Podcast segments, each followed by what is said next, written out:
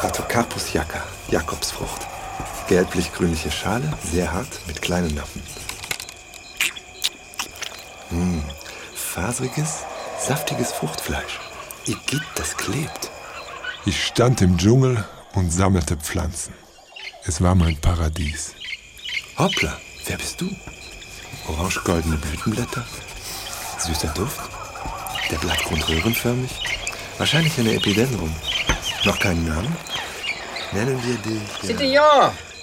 Was ist? Wir müssen weiter. Noch einen Moment. Nehmen Sie drei. Halt, bleiben Sie stehen. Sehen Sie, allein zwischen Ihnen und mir, auf zehn Schritt Entfernung, da stehen mindestens 30 unbekannte Arten. Wie oft denn noch? Nehmen Sie drei. Drei Pflanzen von Hunderten? Es geht um Zusammenhänge. Wir erforschen das Zusammenwirken der Kräfte von belebter und unbelebter Natur. Wir arbeiten exemplarisch. Drei Pflanzen von 100? Das ist nicht exemplarisch. Das ist beliebig. Wenn Sie hier jeden Zentimeter untersuchen wollen, müssen Sie sich eine Hütte bauen und den Rest Ihres Lebens hier verbringen. wollen Sie das? Er drehte sich um und ging. Ich nahm zehn Pflanzen und folgte ihm. Angekommen im Musée de Paris sind bestenfalls äh, ein Drittel davon. Der bedeutendste lebende Wissenschaftler soll nach dem Prinzip des Zufalls geforscht haben? Humboldt nannte es exemplarisch.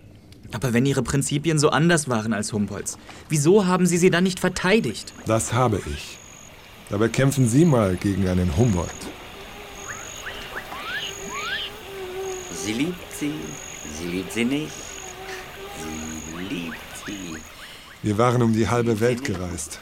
Und nun saßen wir wochenlang bewegungslos in dieser Piroge und trieben behäbig über den Orinoco. Sie liebt sie nicht. Hören Sie endlich auf damit, Monsieur Humboldt. Josephine liebt sie. Sehen Sie? Ich will nichts mehr von Josephine. Diese verfluchten Bestien. Zeigen Sie mal her. Die Bestie, die da. Er zog sein Notizbuch aus der Tasche und schlug es auf. Auf einer der Seiten lagen zwei zerquetschte Moskitos. Heute Morgen, eine Stunde vor Sonnenaufgang, habe ich diese hier erwischt. Ein Tempranero. Und der hier, von heute Mittag, ein Mosquito Gariciana. Vorsichtig legte er die dritte Stechmücke zu den beiden anderen. Ein Zancudo. Sehen Sie die langen Füße? Zu jeder Stunde sticht eine andere Art. Wie im Paradies. Wie in der Hölle, Monsieur Humboldt. Nur merken Sie es nicht, weil Sie selbst der Teufel sind. Mein Gott, sind Sie dünnhäutig. Ja, das bin ich. Salom. Sie denken noch immer an das Fischen der Zitterale. Richtig? An die zwei Indios, die ihr Leben dabei verloren haben, um genau zu sein.